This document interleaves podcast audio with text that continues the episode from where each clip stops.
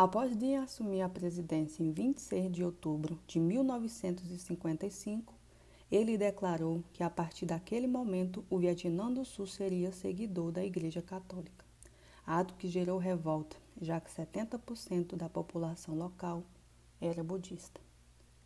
Logo após sua declaração, houve um evento de exposição de cruzes e dois dias depois o banimento da bandeira budista. O ato gerou revolta, levando os budistas a um grande protesto por causas políticas e religiosas contra o governo de Dien.